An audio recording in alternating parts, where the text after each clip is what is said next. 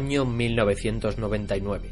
Desde el reservado de su discoteca, elevado y con un cristal tintado, Nayib Bukele puede ver todo lo que ocurre abajo.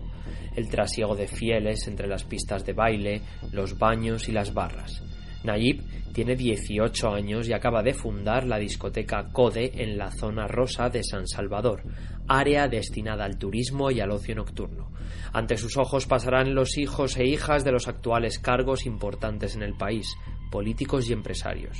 Nayib recuerda las conversaciones con su padre en las que hablaban sobre la naturaleza del poder. Su padre, de raíces palestinas, es la cabeza de la comunidad musulmana del Salvador.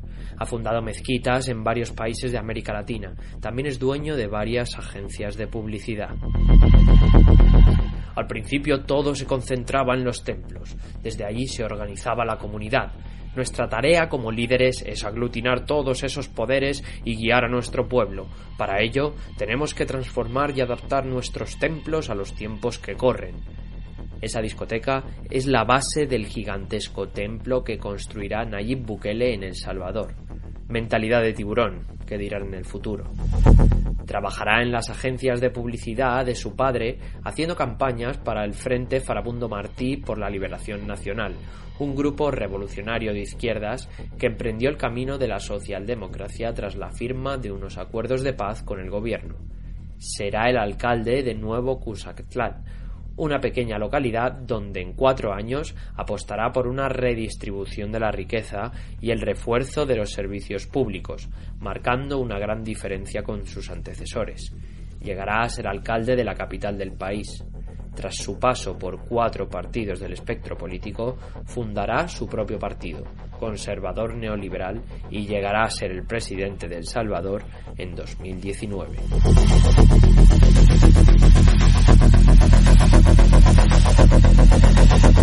Año 2021.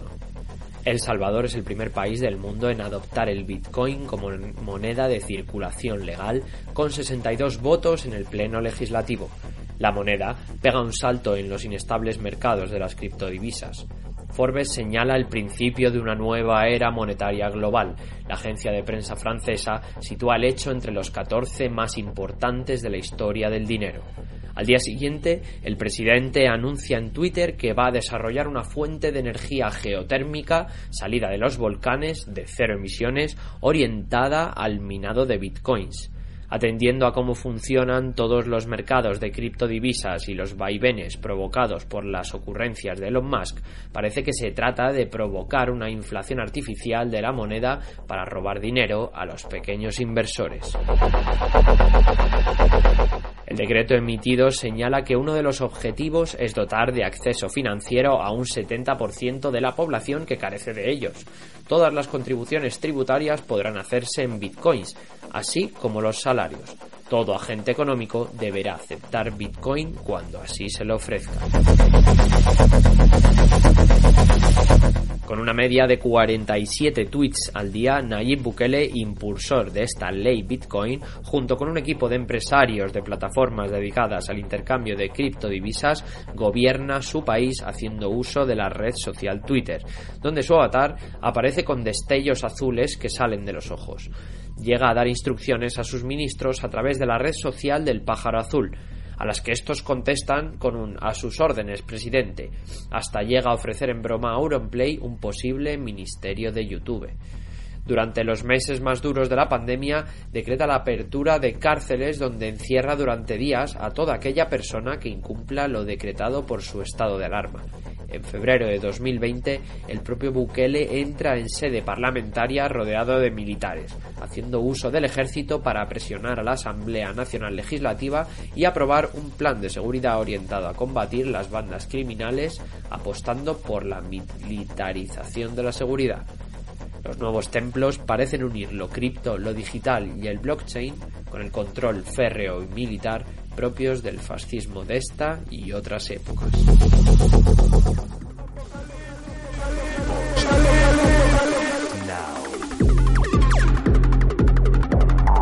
Post Apocalipsis Now.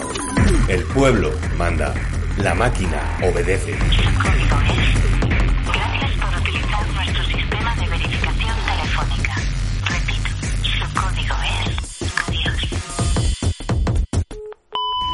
Francis y la copa.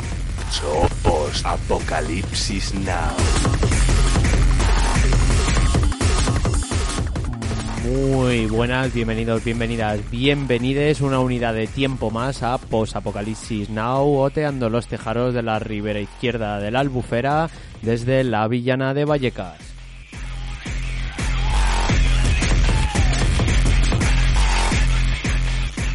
Hoy es jueves 10 de junio, son las 10 menos 20, 40 minutos de retraso para compensar que el programa anterior justo entramos a tiempo y me acompaña hoy en el estudio alguien que ha venido a visitar el nuevo estudio de guerrilla de Radio Vallecas. Muy buenas. Hola, al fin estoy por aquí. ¿Qué tal? ¿Qué te parece el chiringo que nos hemos montado? Me gusta porque como me han dado cerveza, pues ya estoy contenta. Muy claro. A los mandos del pedazo de chatarra más rápido a este lado del Manzanares está de, de Becariest, Precariest, que en realidad hemos empezado 40 minutos tarde porque estábamos mm, buscando el nombre perfecto para Muy buenas, Lolo, ¿qué tal? de Becariest, Precariest. Y acompañándola, eh, tomando apuntes en su, en su cuadernito analógico para llevar la mesa y por una, de una vez por todas desplazar para siempre al DJ Vacías Salas de este programa, tenemos a Judith que se tapa la mascarilla y se esconde porque no quiere que Vacías Salas entre con una motosierra a cargársela. ¿Qué pasa, Judith? Oli, estoy muy contenta de estar una vez más, otro episodio más en el podcast que recomiendan 9 de cada 10 oyentes de Herrera en Cope.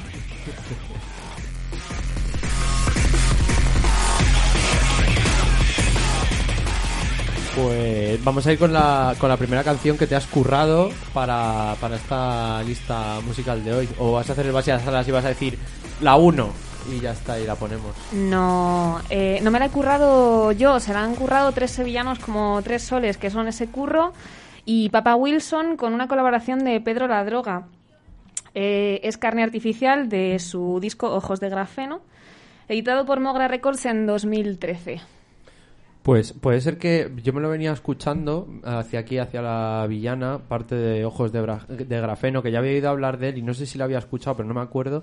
Puede ser que hay un disco que encaje más con, con este maldito programa y que no hemos puesto ni una puñetera canción de este disco hasta ahora. Mi opinión de experta en ese curro precalifato 3x4 es no, no hay ningún disco que encaje mejor con este programa en concreto Ojos de Grafeno, que se edita primero como tres EPs cortos en 2013. Eh, fundamentalmente son tres discos temáticos acerca del amor entre humanos y robots en un futuro distópico que en realidad es, que- este. Es que, que estaba pasando aquí. ¿Dónde perfecto. estábamos nosotros en 2013? No lo sabemos, ni queremos saberlo. Top 10 mejores discos de rap en español de la década pasada.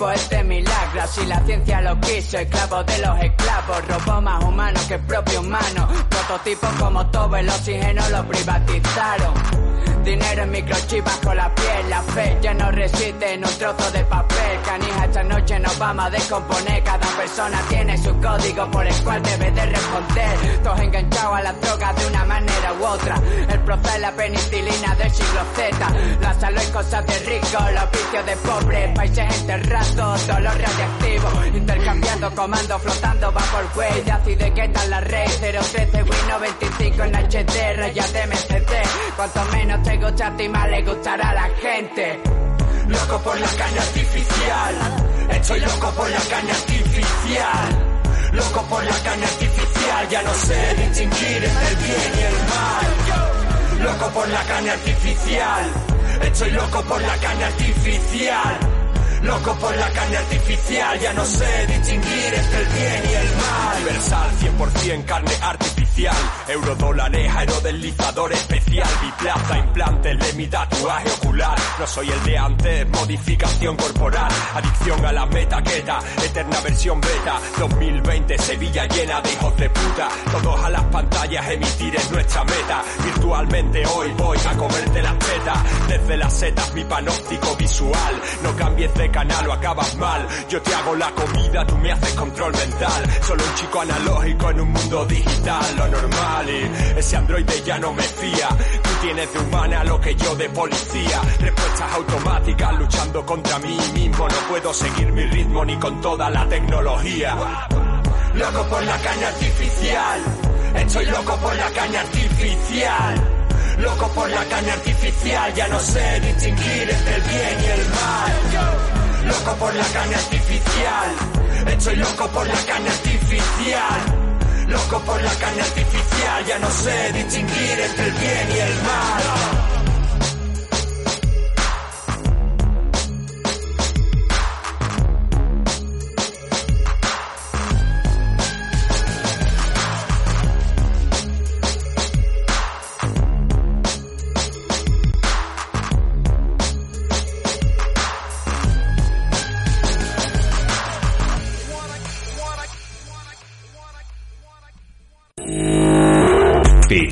Chips. And chips. And chips. Ya estamos en la sección de robar noticias y no sé si habéis traído por ahí algo. Alguien ya me está mirando con cara de sí. Yo he traído un par de cositas. Pues a ver, cuéntanos qué, qué tenemos por ahí en el Fish and Chips. Bueno, la cosa más loca que traigo no la he comparado como todo lo que traemos a, a Fish and Chips, pero el titular dice lo siguiente. Un ex miembro del Pentágono afirma que los ovnis están mil años adelantados en tecnología a la humanidad. Y bueno, esto va de un investigador del Pentágono al puro estilo Mulder de Expediente X, un señor llamado Luis Elizondo, que bueno, es, es un ex oficial de inteligencia de los Estados Unidos y bueno, yo no sé si, si bueno, se le ha ido la olla, un poco como Mulder también. Y bueno, ha empezado a decirle a los medios estadounidenses que bueno, en todos sus años de investigación ha estado avistando un montón de ovnis y, cosas extrañas del espacio exterior y puede afirmar rotundamente que, llevan pues eso, mil años de adelanto aproximadamente, así para arriba, un año para arriba, para abajo, de la tecnología que conocemos en la humanidad. No me quiero poner así, pero poco me parece. Mil años. No, Sí, ¿no? Poco me parece. Preocupante. Ha sido como una cifra muy redonda, ¿no? Sí, por eso digo mil años, un año arriba, un año abajo, por favor, puede ser mil uno años. Pero es la escala temporal, o sea, si esta peña está volando en autobuses que van muy rápido por el espacio interestelar, es que mil años no son nada. Es que en tiempo geológico eso es una mota de polvo. No me lo creo. Bueno, la verdad es que el propio Elizondo dice que él niega a dejarse inspirar por sus propias opiniones. Además, se llama Elizondo. O sea, es un hecho que ha pasado desapercibido porque ha dicho una burrada que flipas, pero es que este señor se llama Elizondo.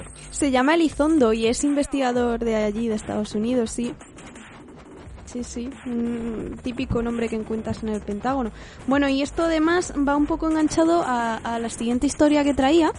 La cosa es que las, las dos siguientes que traigo, que están unidas, ¿vale? Los, los voy a contar como uno solo. En realidad son historias normales, pero que el titular las hace eh, parecer como algo súper espectacular. Y una de ellas pues tiene relación eh, con objetos voladores no identificados. Y es que, bueno, a ver, eh, lo que yo he encontrado es que, que, bueno, que ya estamos muy cerquita de tener taxis voladores. A ver. Oh, como, oh, como en el quinto elemento, por fin. Por fin. Habrá taxis voladores en Cuéntame, no es por volver a repetirme y citar otra vez más otro tema del disco que he traído de ese curro y Papa Wilson, pero estoy citando literalmente. Y además que se ha muerto Antonio Alcántara. Bueno, han sacado su muerte en Cuéntame, o sea, en 2021. Y pensábamos que este año ya no podía darnos alegrías. Muere de coronavirus. No lo sabía. A- a- de Antonio Alcántares muere de ¿En coronavirus. serio muere Antonio Alcántara de coronavirus? Sí, además que han hecho como una especie de... Riguroso directo. Fast forward hacia el futuro y... Y sí, sí. Tremendo spoiler, también te digo, ¿eh? No, coño, lo han sacado ya en la serie, no es tremendo spoiler. o sea, eh, entendemos que el oyentariado de Posapocalipsis Now Está al día, está al día claro. con Cuéntame. y si Hombre, no, por supuesto, este es, no que, es vuestro es, que es programa. prioridad. El oyentariado de Post-Apocalipsis Now, de hecho, tiene como dos citas absolutamente impepinables por semana. En el caso de Post-Apocalipsis Now es cada dos semanas, pero el de Cuéntame es zacapum, o sea, cada siete días. Hemos interrumpido a alguien para, para variar. No, no, nada, estaba hablando de eso y, y la- bueno, e- e- esa es la noticia, sin más. Un pavo que ha dicho que, bueno, los taxis voladores dentro de poco, fin. O sea, estás haciendo fish and chips real, que es leerte el titular y ya está. Y, y- Cla- Claro, aquí, hace- aquí Hay un hacemos pavo las, que ha dicho que va a haber taxis voladores. aquí hacemos las cosas bien. Eso es. Eh, y, el, y el siguiente, la siguiente noticia magufa, que suena como algo súper espectacular, pero no lo es tanto, es eh, rompen el récord de Internet cuántico a través de fibra óptica.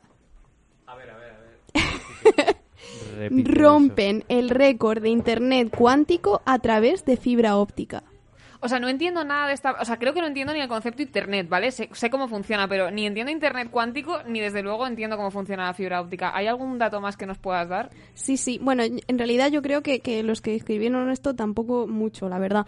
Pero sí que explican brevemente que en realidad el concepto de Internet cuántico básicamente se basa en sustituir el concepto básico de eh, utilizar ceros y unos para la comunicación eh, eh, digital y que no so- sea ceros y uno, sino que puedan ser ceros o unos. Básicamente eh, lo que aquí está diciendo Esto lo explicó Alejandro Gaita en el, en el programa que hicimos sobre computación cuántica, no internet cuántico, ¿no? Postapocalipsis Now, tu podcast de tecnología en el que solo alguien y los expertos saben lo que es la tecnología, de alguna Eso manera. es. No, yo, yo tampoco lo sé, solo hago como que lo sé. Javi y yo sabemos y, y reiteraremos que Alien es la persona más peligrosa que forma parte de, de este programa por todo lo que por todo lo que contiene ese cerebro y por todo lo que sabes. Me, me siento, me siento honrada de llevar ese título. Sí, claro, para nosotros peligrosa, por supuesto que es algo bueno. Claro, claro, Es lo doy por hecho. Es un Sí, sí. con letras en japonés. Maravilloso. Pues esas son las cositas que traía yo. Yo tengo una noticia, bueno, y es que ya ha llegado la utopía, o eso he creído yo, porque luego la han desmentido, ¿no? Pero he, he abierto Twitter y he dicho, ya estamos en la utopía, ya está aquí. En Antena 3 Noticias dicen, aumenta la preocupación entre los jóvenes y los padres de los barrios más pudientes ante el aumento de agresiones que parecen responder a un nuevo reto viral que se conoce como la caza del pijo. Y yo, ya está. Gracias. Es el sueño húmedo de Úrsula K. Le Guin.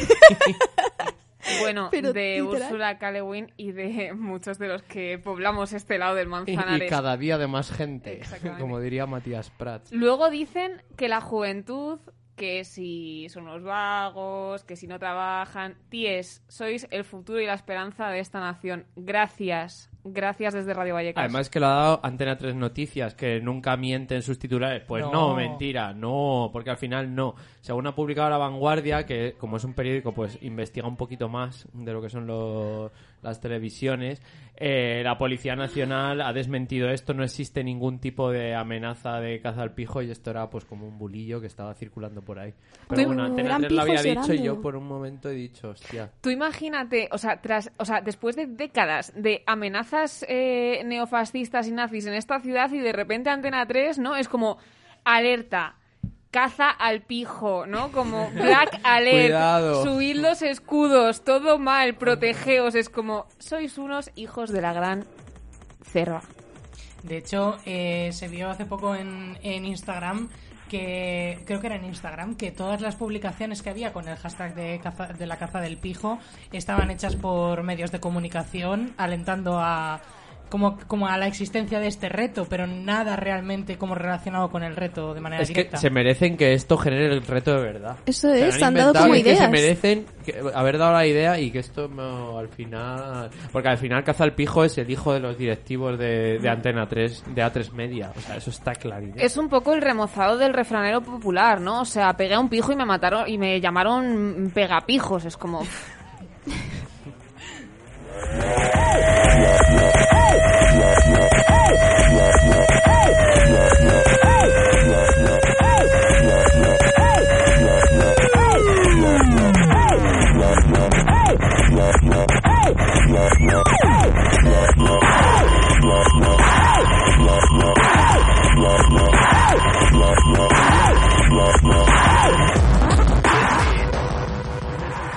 Yo tengo un Fits and Chips, pero es un poco analógico. Mi noticia es que he visto la tele. Ahora vivo en una casa con tele.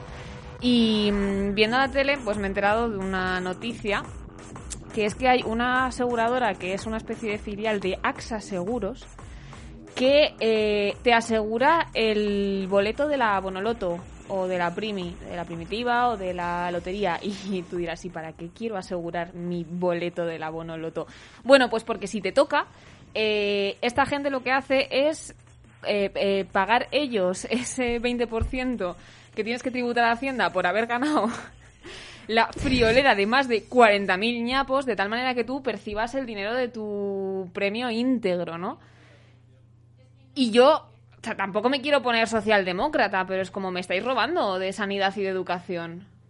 O sea, esto es, como, ¿es esta tecnología? Bueno, si entendemos el capitalismo como una tecnología que nos subyuga a todos en un régimen de biopoder, de patatín patatán, pues entiendo que sí es tecnología, pero en cualquier caso me parece una desfachatez. Eh, claro, la, la escritura es tecnología, o sea, todo es tecnología fuera. Amén. Yo, la verdad es que me he quedado un poco flipando con, con lo que has comentado. Me ha resultado un poco, un poco raro el concepto. Eh, es siquiera, le bueno, no- supongo que no importa mucho en, en estas manos, pero es siquiera legal hacer eso.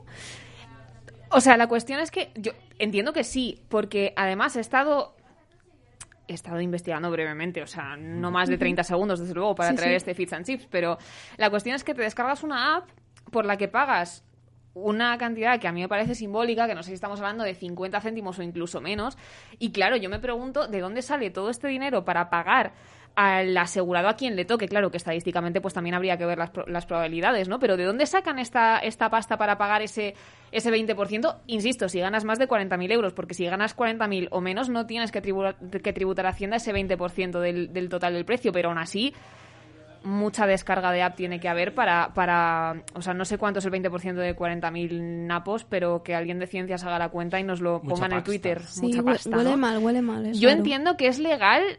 Bueno, hasta que se demuestre lo contrario, ¿no? Que esto, quiero decir, que también ha pasado, por ejemplo, con los anuncios. Iba a decir, entiendo que es legal en tanto que es un anuncio en la televisión. Pero claro, también pasó con las casas de apuestas online que efectivamente estiran al máximo el, el periodo de legalidad de hacer este tipo de publicidad porque, porque luego se está viendo que en realidad esto no se puede hacer, ¿no? Pero claro, yo entiendo que están en una situación de. Pues que me quiten lo bailado. Yo de momento tiro para adelante y si luego alguien decreta que esto no es legal o lo que sea, pues. Pero yo igualmente tengo una duda. El tema de, de, mm, asegurar los, eh, la- los boletos de, de lotería, o sea, ¿tiene también que ver a lo mejor con que, yo qué sé, se, eh, tienes un boleto físico de, un, de una lotería de la 11 o de la primitiva o del euromillón? Eh, si se- si a, a ti te toca el billete y yo qué sé, se te moja, se te rompe, se te quema, se lo come el perro, cualquier cosa, ¿eso te lo cubre la aseguradora? Yo apuesto porque no. Habría que leerse la letra pequeña. Seguro que no. No, porque esta gente lo único que hace es que dice que no vas a tener que pagar impuestos. Claro, o sea- Al final es un mensaje dirigido a los youtubers que viven en Andorra que no echan la lotería. Entonces, igual Sí. como negocio, eh, el próximo Sí. Fish dentro de 15 días es que esta gente ha, ha tarifado y se ha hundido su empresa. O sea, lo curioso de esto, lo que me parece peligroso de esto es que, claro, está apelando a la vez a dos cosas, ¿no? Uno es la, la instauración o, la- o el fomento de la cultura del miedo, de vas a perder lo que es tuyo, que a la vez es eh, impepinablemente totalmente anticomunitario, ¿no? Porque ese 20% que tú tributas cuando ganas 40.000 pavos, que es como... Neno, si me dan 40.000 pavos y tengo que pagar, mm, no sé, 10.000 de impuestos, es como, pues, eh, yo qué sé, ¿sabes? Hay gente que necesita comer y hay escuelas públicas que mantener y hay médicos que pagar, ¿no? Y, y en ese sentido es como totalmente anticomunitario, en tanto que lo que se está asegurando aquí es que tú puedas ser una individualidad sin ningún tipo de conexión Sí. con tu contexto, ¿no? Es como tú ganas 40.000 pavos o, o, o 50.000 y los 50.000 van a ser para ti. De nada, ¿no? AXA Seguros.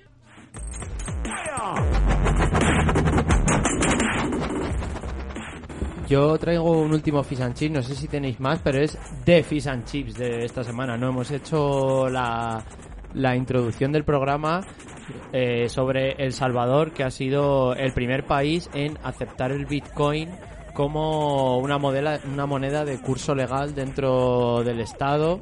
Bueno, ya hemos explicado un poco en, el, en la intro los peligros que puede conllevar esto, si esto se extiende, eh, que, que puede ser también una operación de marketing y que este Bukele, Nayib Bukele puede ser un mini Elon Musk, pero aquí hay otra intrahistoria que no hemos sabido resolver y pedimos a las masas del oyentariado que nos ayuden en esto y es la peña que se pone brillos en los ojos, o sea, este señor es el presidente de un país, el presidente de, de El Salvador y su foto en Twitter tiene como los ojos iluminados como si fuese Cíclope, el de los X-Men. Pero es que si buscas a la gente que le ha retuiteado, son también CEOs de compañías de, de criptomonedas y todos tienen los ojos iluminados. Entonces, ¿qué pa- esto es una red flag. Encontrarte a gente con, con el avatar como si tuviese los ojos iluminados, ¿qué quiere decir esto? ¿Qué Pues- duda cabe?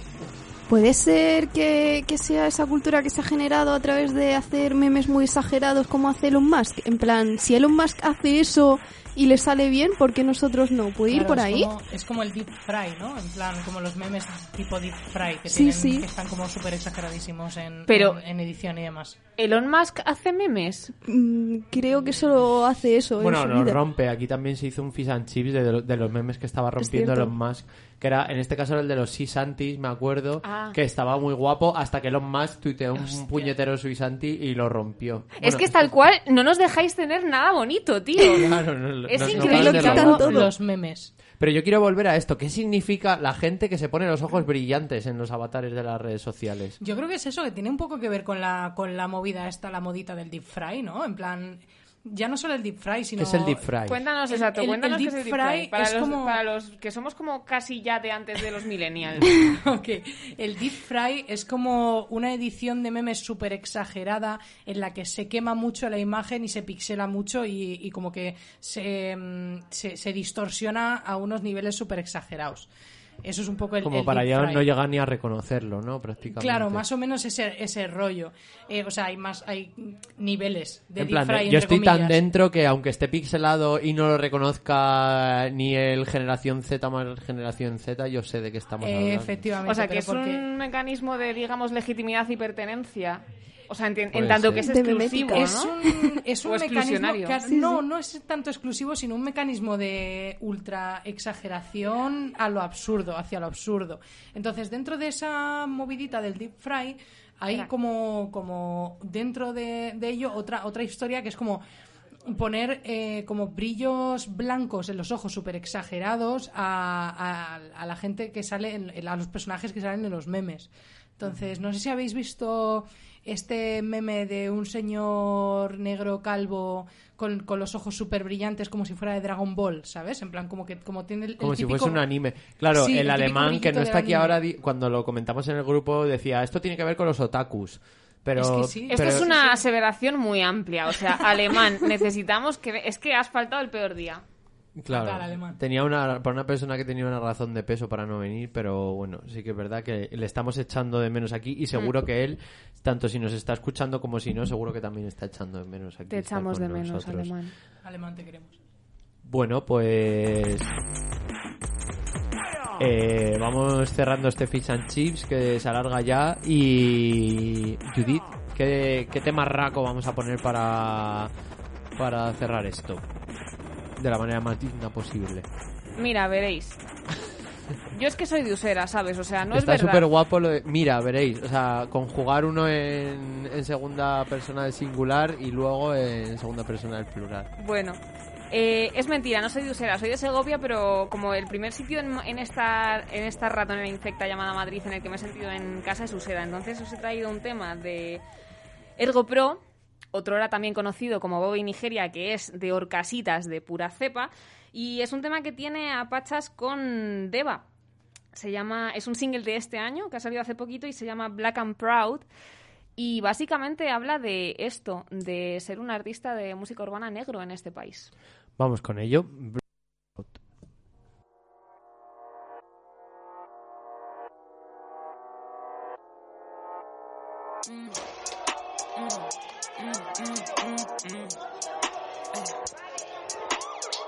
Nací en el sur de Madrid, la costa el rato estoy en París. A veces oigo disparos como rezándole a París. Back to back el premio parties de haber ganado dinero en París. No te incluyo en el Maggi, por pegarte en Maggi. Big boy, pero no tiene dinero. A mi lado siempre está mi frero. Big man team, pregunta a Miguero. Me lleva pa' su casa, pero yo ni quiero. Ey, me busca el mal y no pudo ser. Nosotros draya cinco mamón. Y tú solo eres TBD. Ey, Bobby, Deva, Lilicia Dano, Eva. Quieren ponerte a prueba y si estamos delante neva. Bobby, Deva, Lilicia Dano, Eva. Quieren ponerte a prueba y si estamos delante neva. Dolor y sangre en mi piel, solo mamá puede juzgarme. Nos robaron y nos dejaron muertos de hambre. Black and I'm proud, black and I'm proud. Run a man down, no sé cómo lo han dado. Yo soy de antigua Maggi, no saben distinguir. Sin rapil el cáliz, Belvedere en el cáliz. No, no hablamos low key, triunfando por lo bajo. Me ayudaron mis santos, haters ven back here. Deja que hablen de mí, fuck them baby, you know me speak. Oh my hardcore shit, Spanish rappers getting me shh. Quiero desear mi enemy, eso no te hace mi amigo. De dónde salí, no se habla con la mía. El respeto que tengo, me lo ganes así. Orgullosa esta negra, va a cantar mi sentir. Bobby, te va, quieren ponerte a prueba. Pentin, loca, ¿quién te sirve la cena? Bobby, te va, quieren ponerte a prueba. Pentin, loca, ¿quién te sirve la cena? Dolor y sangre en mi piel, solo mamá puede juzgarme. Nos robaron y nos dejaron muertos de hambre. Black and I'm proud, black and I'm proud. Run man down, no sé cómo la han. Dolor y sangre en mi piel, solo mamá puede juzgarme. Nos robaron y nos dejaron muertos de hambre. Black and I'm proud, black and I'm proud. Run man down, no sé cómo la han dado.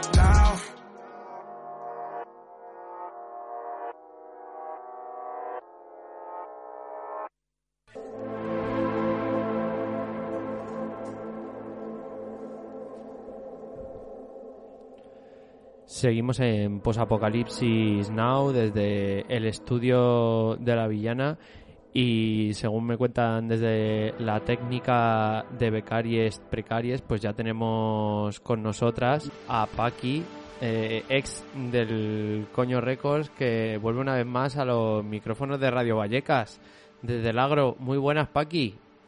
¿Desde dónde? Desde el agro. El agro. El El agro. agro.com.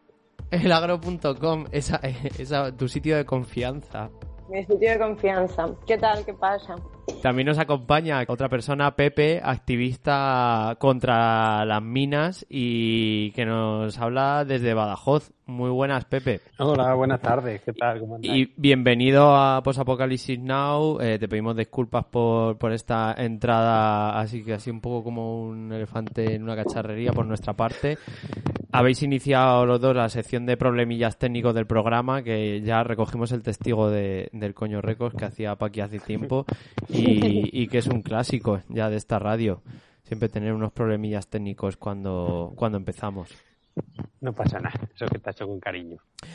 Os hemos querido arrejuntar aquí en esta sala digital y herciana en las ondas porque, bueno, eh, hablando con, con personas que teníamos en común, eh, entendemos que, que venís a hablar de, de dos problemas que tienen mucho que ver, aunque a priori puedan eh, parecer distintos, ¿no? Eh, por un lado, Pepe, pues bueno, activista contra las, minas extremeñas, ya las hemos mencionado alguna vez, ¿no?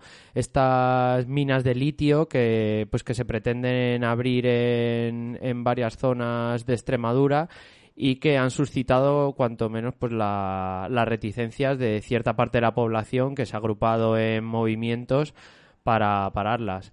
Eh, Paca, por su lado, pues nos ha comentado que mm, ha entrado a formar parte de movimientos de, resistencia contra los molinos eólicos ahí en Galicia, pero nos, consta que estos movimientos también se están dando en, otras zonas, como la zona del Bajo Aragón, de- del Estado español. Y nos parecía interesante, pues un poco agrupar estas dos pequeñas entrevistas, pues para, para poner pu- puntos en común que pueda haber en esto. Entonces, si te parece, Pepe, empezamos contigo, ¿no? ¿Cuándo empieza esto del planteamiento de las minas de litio en Extremadura y quiénes son los principales promotores de estas minas? Pues esto empieza a moverse, sobre todo en la de Cáceres, que es la primera que entra en escena, empieza a moverse sobre 2016.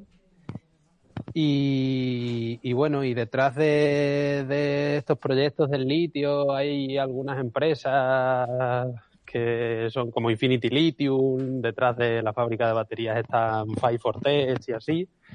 Que bueno, no sé si inventarla es como inventar la bicha, pero la verdad es que, bueno, pues son un par de empresas que andan bastante relacionadas, que proceden de, de, otro, de otras aventuras tecno-utópicas como es el, el grafeno, una antigua, vamos, un proyecto que surgió por la zona del Levante y que, y que al final terminó siendo pues un pedazo de pufo del que esta gente que está intentando organizar el tema del litio en Extremadura, que se reúnen con el presidente de la Junta de Extremadura y que son recibidos en la universidad con poco menos que los brazos abiertos para que traigan la innovación del litio a esta región empobrecida, como la ponen, pues esa gente viene de un, de un proceso judicial en el que salieron declarados culpables y culpables de estafa.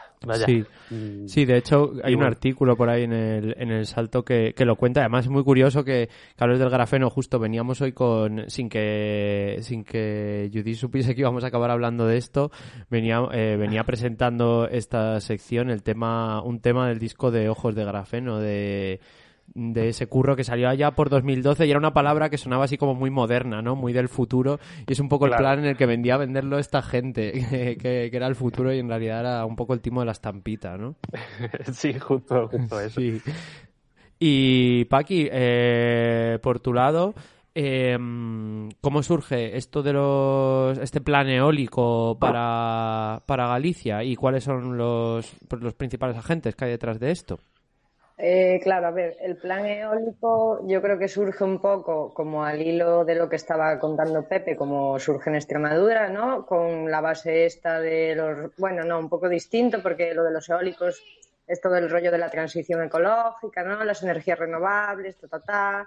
En este caso son fondos de la Unión Europea, eh, subvenciones y demás que están dando para esta transición ecológica y que, bueno, pues se supone que las empresas tienen que administrar, pero siempre eligen cómo montar los parques pues en sitios en los que le va a salir más barato. O sea, si tú ves las estadísticas, eh, donde más están proyectando parques es en Castilla León, seguido de cerca por Galicia.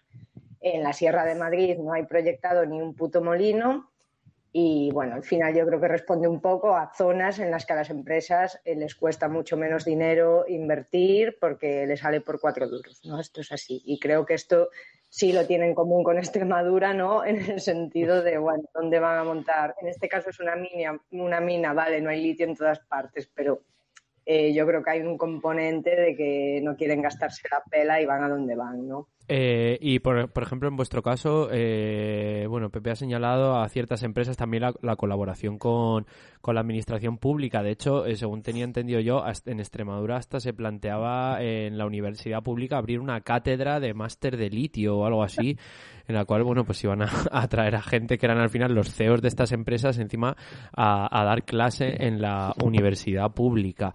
Eh, por allá en Galicia, ¿quién anda detrás de, estos? ¿Qué empresas eh, o administraciones este públicas caso, están? Hablo de mi zona en concreto, que es Valdecorras, pero también la zona de Courel, El Bierzo y demás. Sobre todo, eh, es una empresa holandesa que se llama Starcraft. Otra empresa italiana son las que más parques están proyectando todos los días, pero tantos que se solapan unas a otras los mismos terrenos. O sea, tú te levantas un día y de repente hay tres proyectos nuevos de parques, de, sitios que las empresas compiten entre ellos, solicitan los mismos sitios.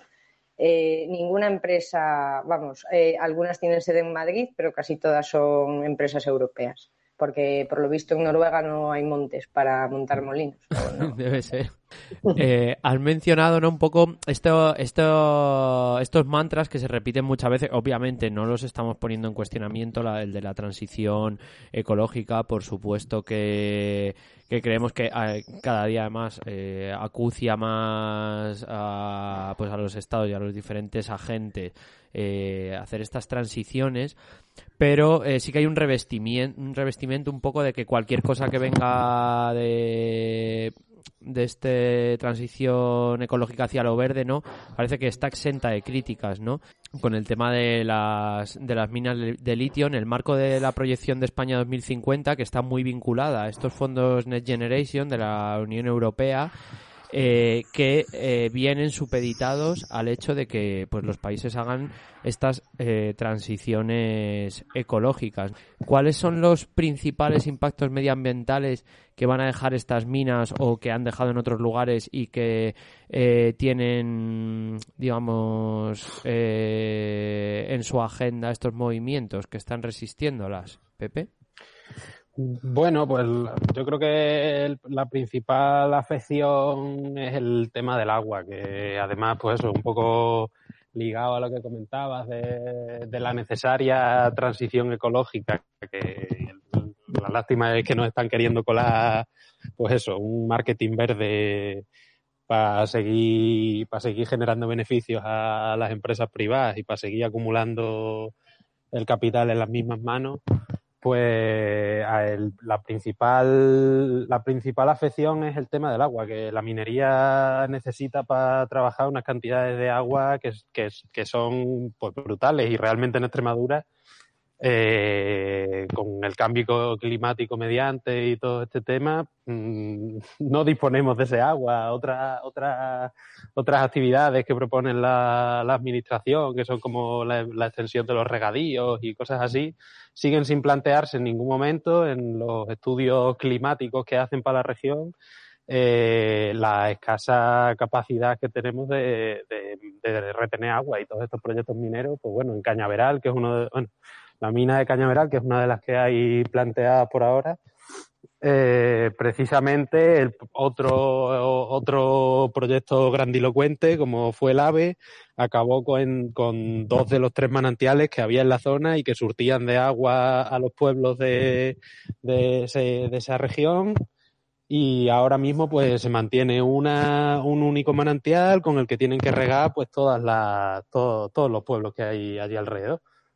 Y, y bueno, pues el tema de las minas acabaría pues por completo con, con la, con la, vamos, es que directamente es que no saben los números, no hay agua suficiente como para, incluso los pantanos que hay, que hay, que se podría extraer de ahí, no, no mantienen agua suficiente para tener una minería trabajando pues el tiempo que la pretenden, que la pretenden montar, ¿no?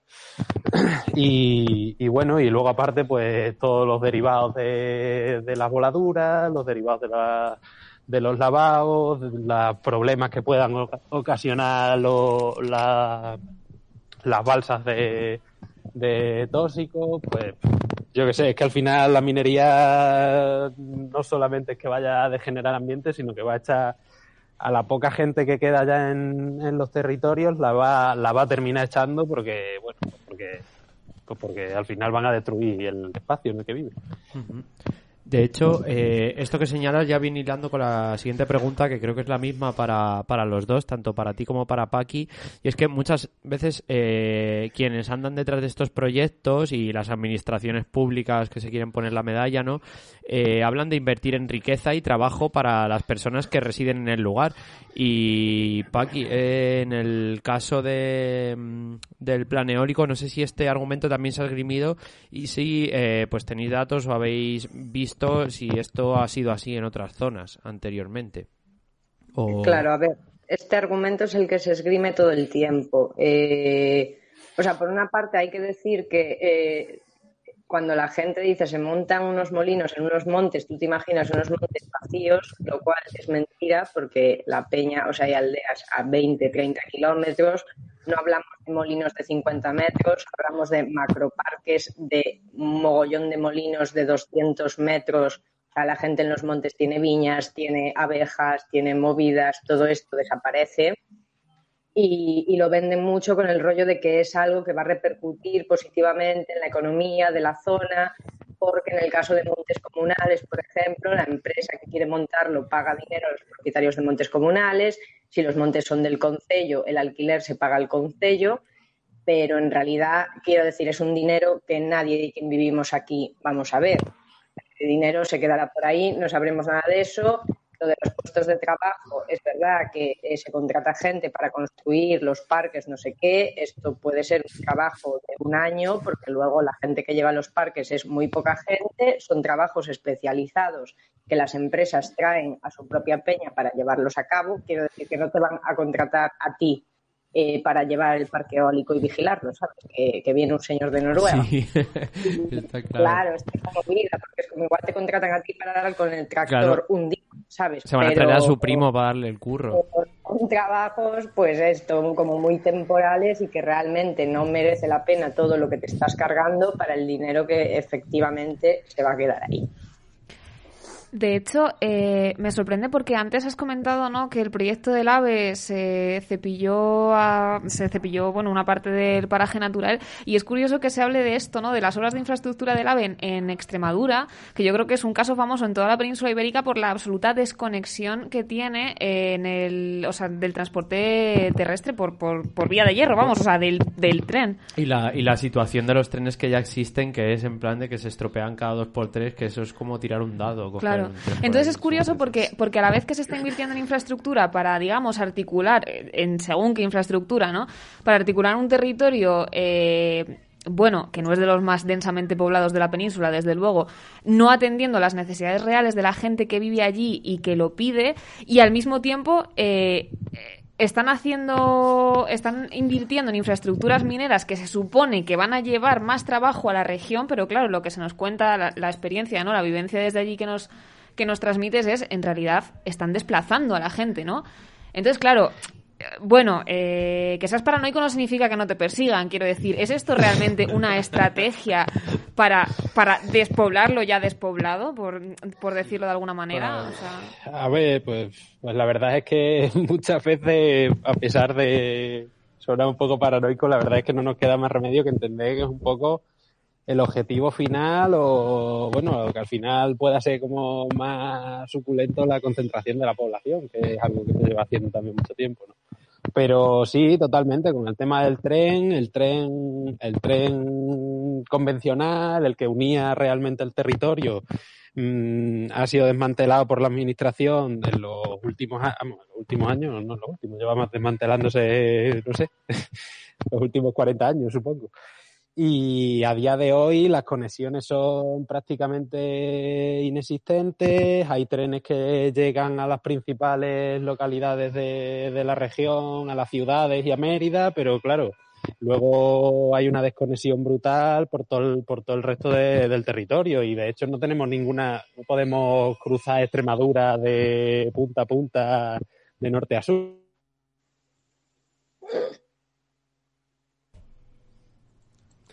No sé si. no podemos ir hacia, hacia Salamanca porque, porque, pues porque, porque no tenemos conexiones.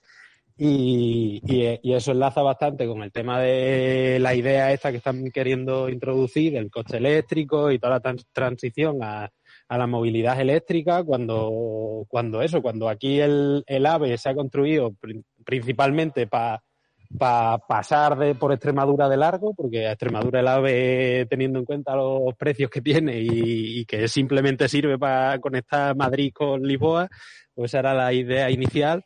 Pues a, las- a las extremeñas y a los extremeños nos importa más bien poco y, el- y sin embargo el tren convencional están quitando quitando turnos, quitando quitando tramos de vía, al final lo están desmantelando y, y de aquí pues no podemos utilizar el tren convencional es que prácticamente está muerto. Y, y al final eso, pretenden introducir todos estos proyectos desarrollistas sin, sin no sé, sin ningún tipo de, de visión crítica hacia ellos porque realmente no, no vienen a dar empleo. Yo qué sé, la, la, el Instituto Nacional de Estadística recogía que, la industria minera en España da una media de cuatro empleos por empresa minera. O sea, que es que, yo qué sé, que es que el trabajo va a ser mínimo y aparte, pues eso, que, tampoco que no, que no nos podemos fiar ni lo más mínimo de, de, las personas que quieren, de los CEOs de estas empresas que quieren, que quieren agujerear el territorio extremeño, porque es que vienen de, bueno, pues vienen de procesos judiciales de estafa. Entonces, como es eso, el timo de la estampita y las administraciones pues colaboran con ellos de lleno facilitan absolutamente todo. O sea, la parte que une estos dos proyectos, así muy en resumidas cuentas, es que es llenar, eh, petar Galicia de molinos para llevarle energía a Madrid, porque creo que Galicia ya produce de sobra la, energía que requiere. Y en el caso de Extremadura, de nuevo, el coche eléctrico se plantea como una solución para las ciudades, para unas ciudades congestionadas ya de humos y, y, de coches, que bueno, que ese sería otro debate, ¿no? Plantear si lo que necesitan las ciudades es sustituir cada coche de gasolina que hay por un coche eléctrico, ¿no? Que eh, claro. parece que no va a resolver prácticamente ni... Claro, porque además sigue sin cuestionar el, el, principal problema que, que, que no es los productos que tenemos, sino que el consumo que hacemos de ellos, ¿no? Totalmente. Eh, bueno, ambos estáis en contacto o habéis formado parte de plataformas de resistencia contra contra estos proyectos, cuáles han sido, digamos, cómo se forman, en qué contexto se forman estas plataformas y si estáis en contacto con casos similares que se estén dando en otras partes de la península. Eh, yo en concreto, en la plataforma en la que estoy, estamos, claro, en contacto con plataformas del resto de Galicia y también, sobre todo, de la zona del Bierzo, Cabrera, bueno, parte de León que más linda con Galicia. Sí que hemos estado hablando últimamente con gente de Extremadura por el tema de, bueno, las placas, los parques solares, ¿no? Que sobre sí. todo que en parte de León también están intentando como montar esto y también en Extremadura, por lo visto, están con este lío. Eh, no lo sé. O sea, yo tengo un poco la sensación de que, bueno, se lo están cargando todo y al final, eh, o sea, en el sentido de que parece que somos la gente que vivimos en los pueblos las que tenemos que comernos los inconvenientes para que la ciudad sea más verde o la ciudad sea más sostenible o no sé cómo decirlo, ¿sabes? Pero, no sé, yo eh, estamos todo el mundo un poco desesperadito con esto. Sí, sí, y que no, y no quiere decir que os plante, que os posicionéis teóricamente, digamos, contra este tipo de energías, que muchas veces también es lo que se esgrime desde estas compañías, ¿no? Para a lo mejor menospreciar o ridiculizar a, esto, a estos movimientos, ¿no? De es gente que no quiere esto o quiere seguir apostando por modelos dañinos cuando no es para nada así, ¿no? Es una simplificación de, del discurso por su parte.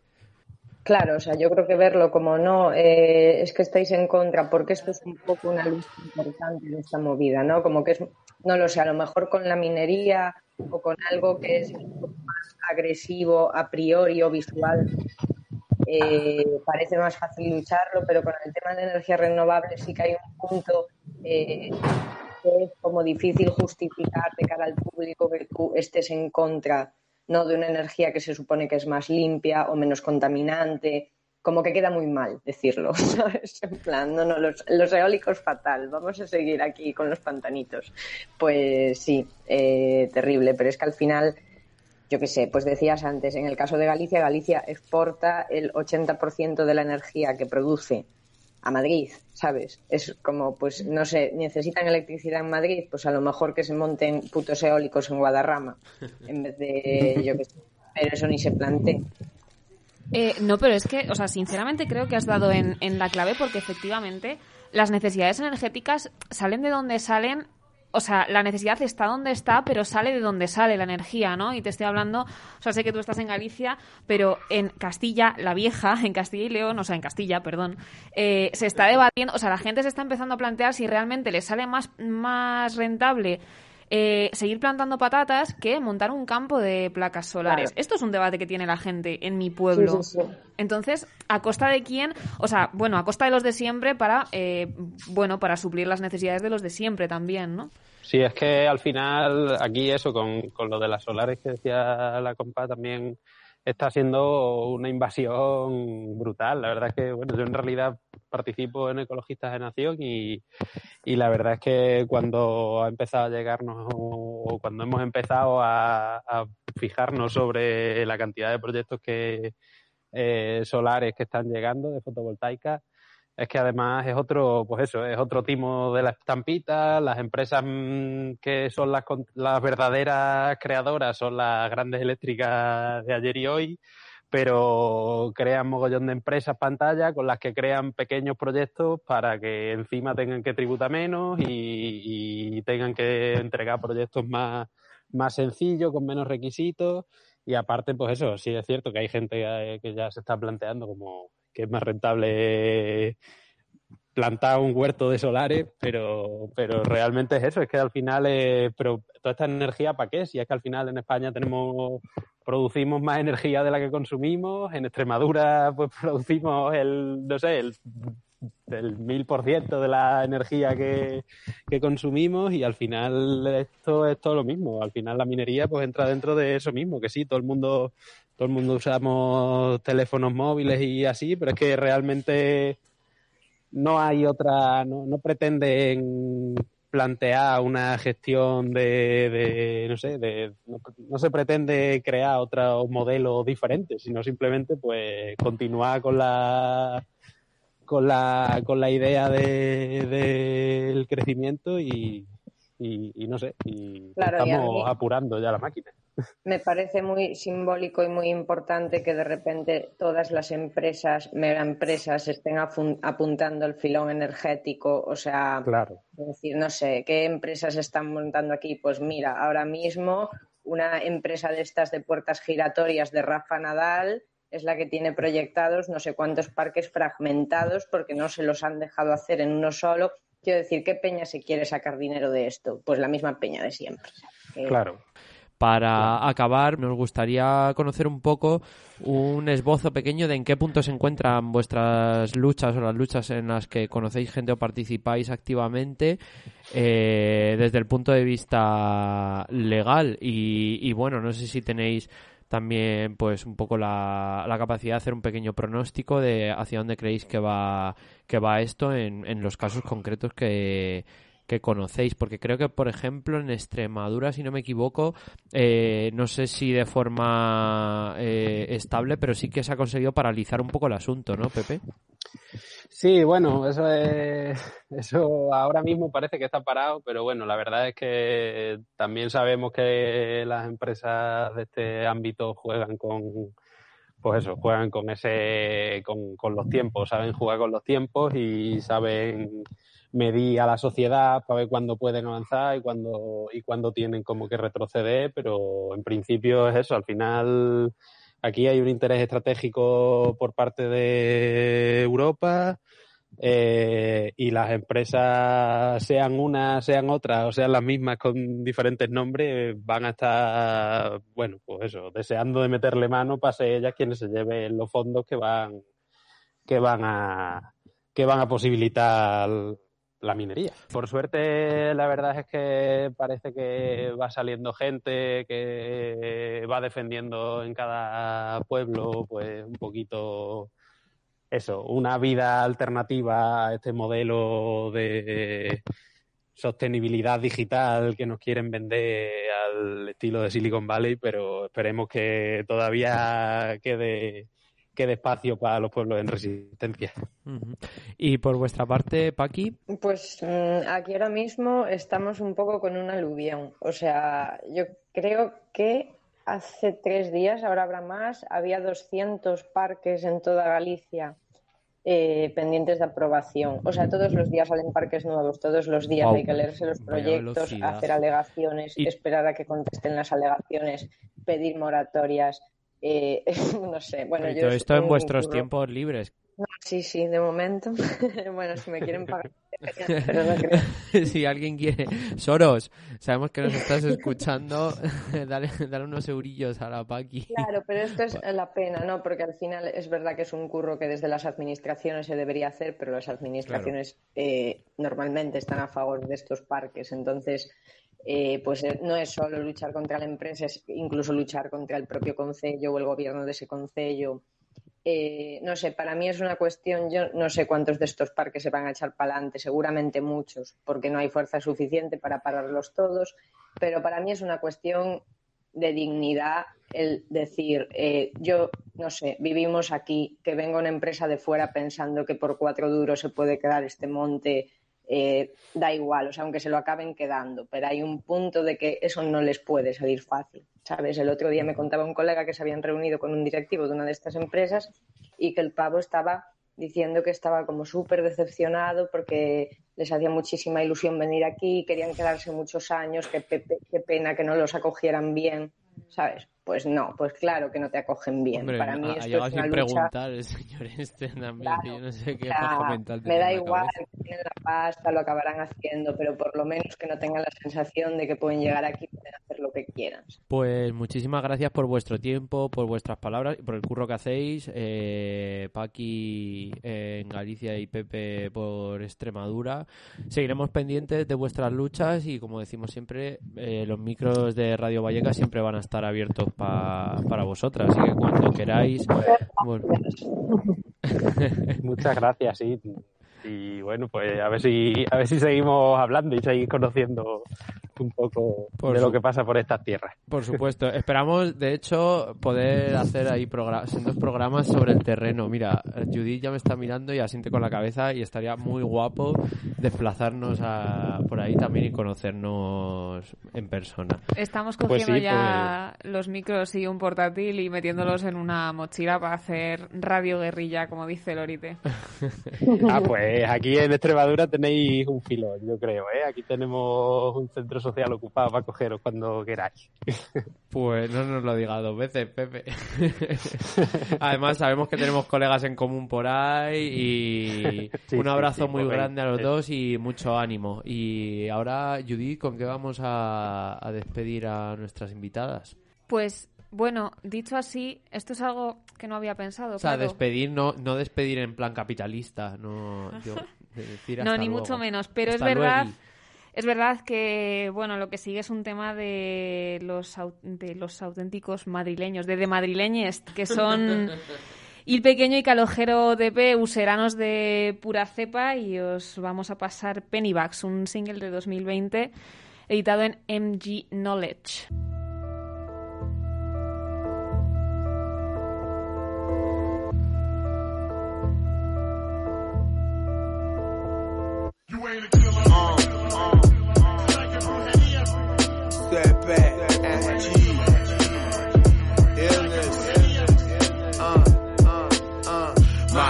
Regulate, no te cantes, stage your place, noches jugando al game. Aquí no vale tu verdad, kilas a medias perdiendo la libertad. My city regulate, no te cantes, stage your place, noches jugando al game. Aquí no vale tu verdad, kilas a medias perdiendo la libertad. Comiendo cheeseburger en fego, viviendo la vida que quiero, solo falta más dinero, político al río directo, Manolo Blani de cemento, tú a lo tuyo, el mundo es nuestro, cambio solo mi yo por huesos, fuck you, le flipa el rollo que llevo, dile fuck you, Ah, si tu jefe es tu dueño, dile fuck you, míratelo, no culpes al cielo, you're making money, money don't make me, soy todo eso que sabes si no entiendes, uh, hace falta que calles si no vales, volvió CNN como tu padre, estudiando en profundidad, ser mejor, todo lo está matando esta puta ambición, si no de Christian Dior, mis abuelas en el alma ya que abajo atado todo, atado todo. Yo en Aquila, aún con 20 niñas en primera fila.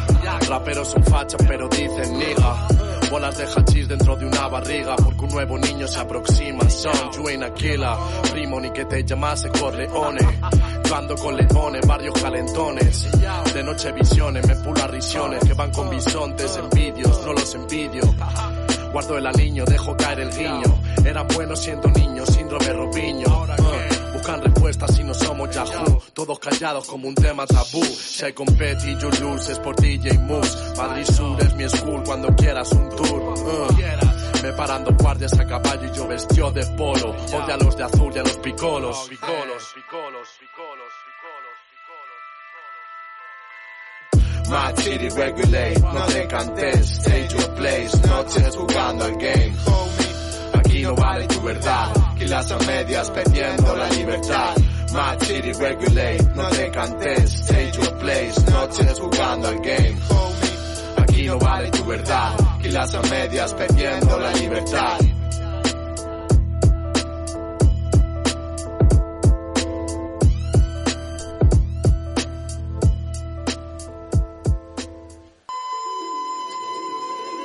Los Ángeles, 2019.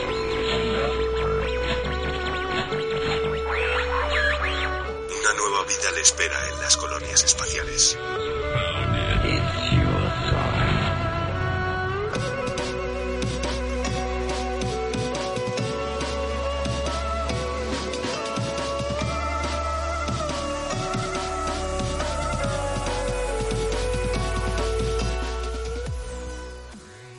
Acercamos a la recta final del programa y volvemos a nuestra sección de hacking favorita, Los Ángeles 2019, con alguien aquí presente en La Villana que viene a hablarnos de ransomware, ¿no? Porque ha habido otra leche a las instituciones digitales gubernamentales. ¿Qué ha pasado? Vamos a poner un poco en contexto, ¿no? Eh, Vale, bueno, en realidad yo traigo el tema aquí porque, bueno, os ha salido en las noticias que ha habido otro ataque también al ministerio de, un ransomware, pero no es, eh, como que no es eh, tampoco muy sorprendente en el sentido de que ha habido muchos ataques del estilo últimamente, informáticos, ¿no? Y, y a mí me pasa que a veces me meto en las noticias y digo, joder, es para preocuparse, pero como que aprovechan de que los términos en general de ciberseguridad son poco conocidos o que nos suenan pero no sabemos exactamente qué es y entonces aprovechan un poco como para crear el caos y el pánico que les apetece tener en las noticias. Totalmente, o sea, es que ransomware suena... Suena muy chungo, ¿verdad? Suena como si fuese Galactus o algo así, o algo malo chungo de cómic. A ver, es muy chungo y de hecho es el peor enemigo que podemos tener los que nos dedicamos a, a defensa y monitorización informática. Pero, pero bueno, eh, no es el fin del mundo y bueno, hay muchos tipos de ataque en general y bueno, pues vengo aquí a hacer un, un, un pequeño manual para saber discernir un poco si están intentando manipularnos o es realmente algo Claro, preocupante. Hacemos un disclaimer al oyentariado. Es peor que te monten una línea, una mina de litio al lado de casa a que te ataquen con un ransomware. Sí, sí, yo creo que sí, ¿eh? Sí, sí, estoy de acuerdo. Yo tengo un colega, de hecho, que trabaja en departamento de microinformática de, un ministerio, eh, que me dijo hace poco que, que tuvieron un ataque de un ataque de un ransomware que estaban patas arriba, ¿no? Lo siguiente. Ujú. Sí, la cosa es que, a ver, el ataque en sí es bastante dañino. Voy a explicar un poco por encima lo que es para, para dejarnos un poco de contexto y ya explico el, el por qué puede ser o no algo muy gordo. El, concretamente un ransomware viene básicamente de, eh, de la cuestión de cifrado, que por eso lo de eh, el ransom, ransom viene un poco de cosas aleatorias, tal. El ataque se basa en cifrar cosas y por lo tanto restringir acceso a las personas que legítima, legítimamente se supone que tienen acceso a esa parte.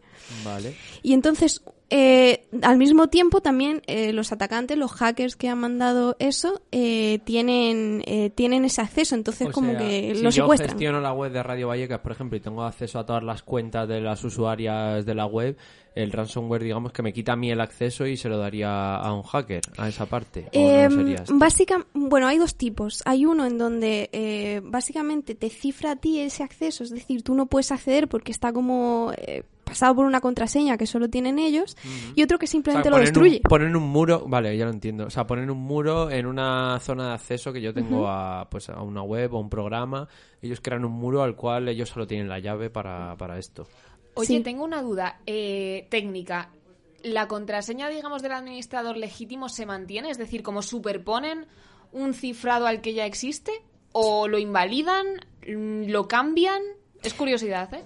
Sí, no, es, es bastante buena pregunta porque normalmente este tipo de ataque no es simplemente como se manda un virus y se queda todo mal, sino que lo que se hace es que es un proceso en donde se mete una especie de hacker en el sistema y entonces va obteniendo accesos, roba la contraseña de administración y tal, y una vez que está como en lo alto es cuando desde ahí cambia todo y cifra. A veces se hace de forma automática porque las cosas no se han hecho bien, pero en general eh, como que el objetivo es eh, bloquear todo ese tipo de, acceso, incluyendo el que tú has mencionado. Entonces, eh, claro, el, punto que hay hasta aquí es, eh, pues, eh, un secuestro. Como todo secuestro, pues se busca dinero. Entonces es, pues, páganos en criptomonedas normalmente, hablando del tema, y entonces pues eh, te, te devolveremos el sistema o, o, bueno, si en tres días no nos das eso, pues lo destruimos todo o exfiltramos la información o depende de- del tipo de amenaza que, que tengan ellos.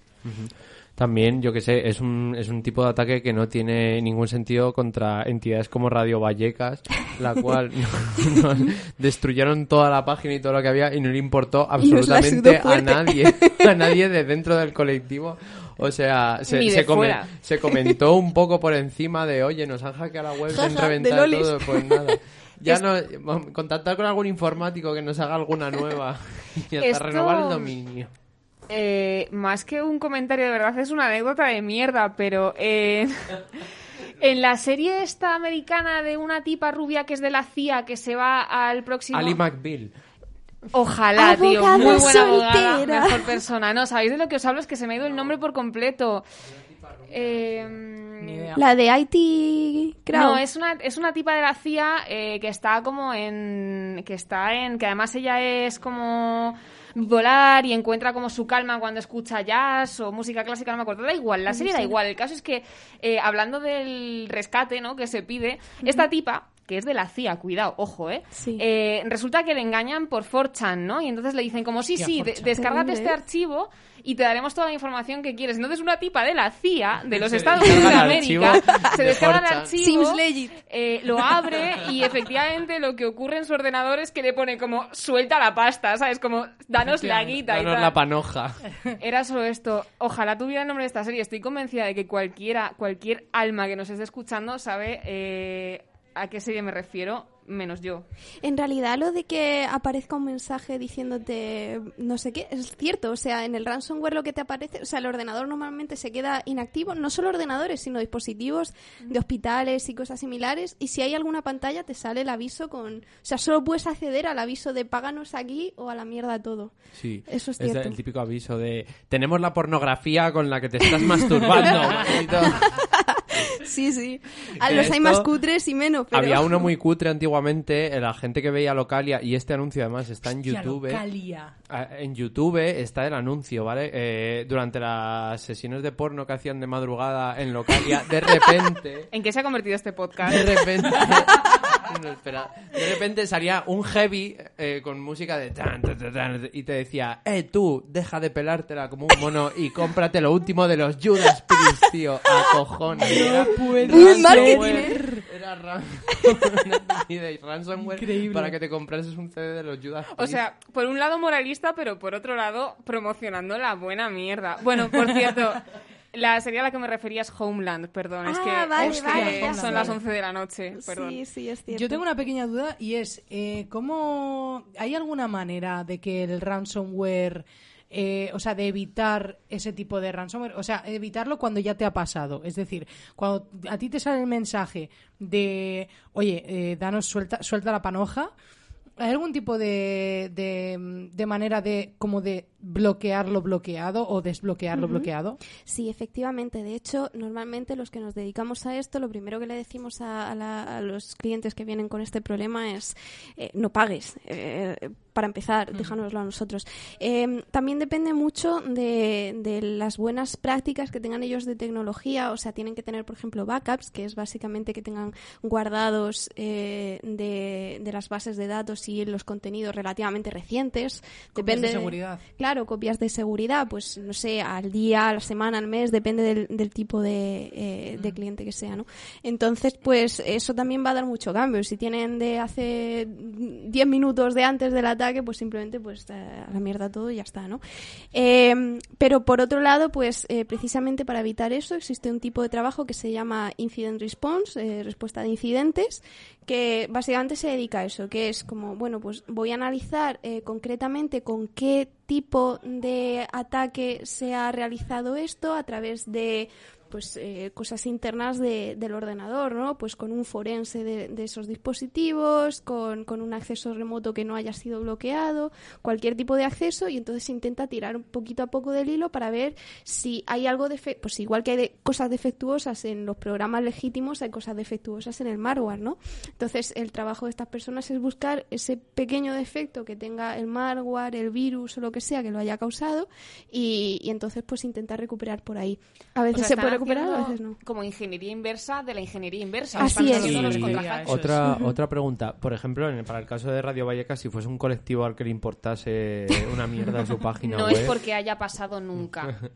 Eh, ¿Hay asociaciones o grupos a los que se pueda acudir en este caso si no, digamos, no tienes la capacidad de contratar a alguien que, que te saque de este aprieto? Porque, o sea, sí que puede ser que a lo mejor...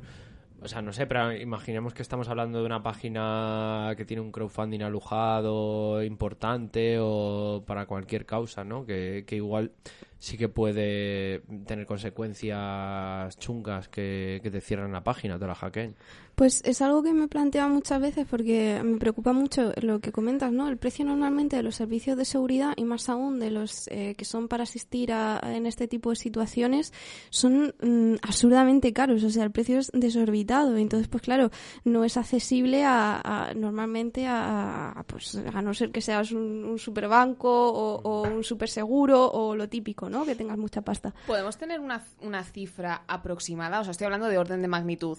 Es que depende mucho, depende mucho de, del tipo de, de- porque hay un como un análisis previo del tipo de ataque, entonces se puede decir, ah, pues no, esto es una tontería, en dos clics lo tenemos o vamos a necesitar una monitorización seguida, entonces depende un poco un poco de eso. Pero son cifras muy altas, de miles de, de pavos normalmente, o sea, no no es baja de ahí, no es De como- varios miles, entiendo, Sí, sí, ¿no? No sí. estamos hablando de 999. No, no, nunca, nunca, nunca. Siempre es de varios miles. Entonces, claro, es, es una imposibilidad. Lo que sí sé de gente que se dedica a esto, a lo mejor, pues, eh, gente forense, respuesta a incidentes y tal, que está en asociaciones, pero no, o sea, no conozco como una asociación concreta que se dedique a hacer esto, pero sí hay muchas asociaciones de seguridad informática que, que están acorde con, la, con el concepto de software libre y demás. De hecho, en Madrid tenemos Hack Madrid y, y hay otros por el estilo, Hacking desde cero y, y eh, Follow the White Rabbit, hay muchos de este estilo, ¿no? Y entonces, pues siempre hay alguien dentro de estos grupos que está dispuesto a, a echar una manita en, en caso de, de que ocurra algo. No es lo mismo que un servicio de un equipo entero, pero, pero sí, eh, al menos pueden ayudar eh, en un caso concreto. A mí me, me encantaría que hubiera una asociación. Si la hay, yo no la conozco, que, que nos lo digan. Alguien genial.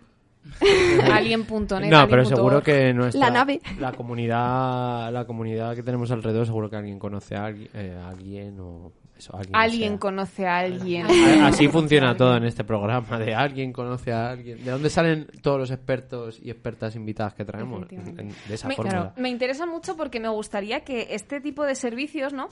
De contrarrestar este tipo de ataque, no solo se facturan a la super mega empresa, yo que sé, el Banco Santander, en base a lo gordo del ataque, sino de, bueno, vamos a ver hasta dónde podemos estirar. Quiero decir, igual esto a mi colega se lo apaño por 900 euros, pero tú que eres el Banco Santander, bueno, yo qué sé, o sea, igual no vale tanto, entrecomillado, este servicio, pero si me lo puedes Pero pagar. ¿por qué no voy a estirar yo y a facturarte unos buenos de Hombre, muchos de miles de euros? Y esto que planteas además sería un modelo redistributivo guapo, porque esta pequeña asociación a lo mejor que coge y al Estado o al Banco Santander le cobra una pasta, luego puede decidir a lo mejor hacerle un precio colegui a, a una soci. con la Radio Vallecas. Tu radio de confianza. Em, yo tenía una pequeña pregunta y es un- de- desde el, un ministerio, por ejemplo, que le, que le hacen, le hackean o le meten un ransomware o cualquier tipo de, malware, ¿no? em, o desde una empresa tocha o tal, si esa empresa o ese ministerio tiene un departamento propio de ciberseguridad. ¿ese es el propio departamento que evita la movida o co- se contrata una empresa externa o Eh, generalmente hay, hay colaboraciones. Eh, cuando una empresa es muy grande suele tener su propio equipo de seguridad, tanto ofensivo, que es eh, simulación de ataque, como de defensa, que es para monitorización y ver si ocurre algo y tal. Pero siempre se apoyan cosas externas, entre otras cosas porque hay tantísimos hackers alrededor del mundo que están constantemente mandando ataques, tanto automáticos como Sí. enfocados, que generalmente es demasiado trabajo para, para un solo equipo y mm, somos humanos, ¿no? A veces no llegamos a, a- a la creatividad que tiene esta gente, que yo he visto cosas espectaculares de, de hackers que dices, no se me hubiera ocurrido en mi vida. Entonces, pues siempre normalmente hay un apoyo de equipos externos, normalmente incluso de varias empresas y, y un equipo interno. Además, leyendo los decretos que saca el Estado en todo lo que tiene que ver con la tecnología, parece que andan bastante verdes en muchas cosas y no es de esperar que tengan a gente muy experta en esto. Claro, o sea- solo leyendo el uso que hace eh, de los decretos el Ministerio de Inteligencia Artificial e Innovación, ya nos podemos hacer una idea de- Existe ese del de departamento. Existe, existe. O sea, De- hay, de- hay colabora- se dan colaboraciones, es una manera extremadamente se- polite de decir tampoco son tan buenos en realidad. y el que, Departamento no, de y que se están privatizando servicios, igual Claro, que pasa con, con todo. Sí, o sea, igual sí, que sí. pasa con la, con la, con la internet eh, estatal, ¿no? Con todo lo, con toda la, toda la internet de las universidades públicas, de las administraciones y tal, que al final subcontratas a empresas privadas que te lleven todo este rollo.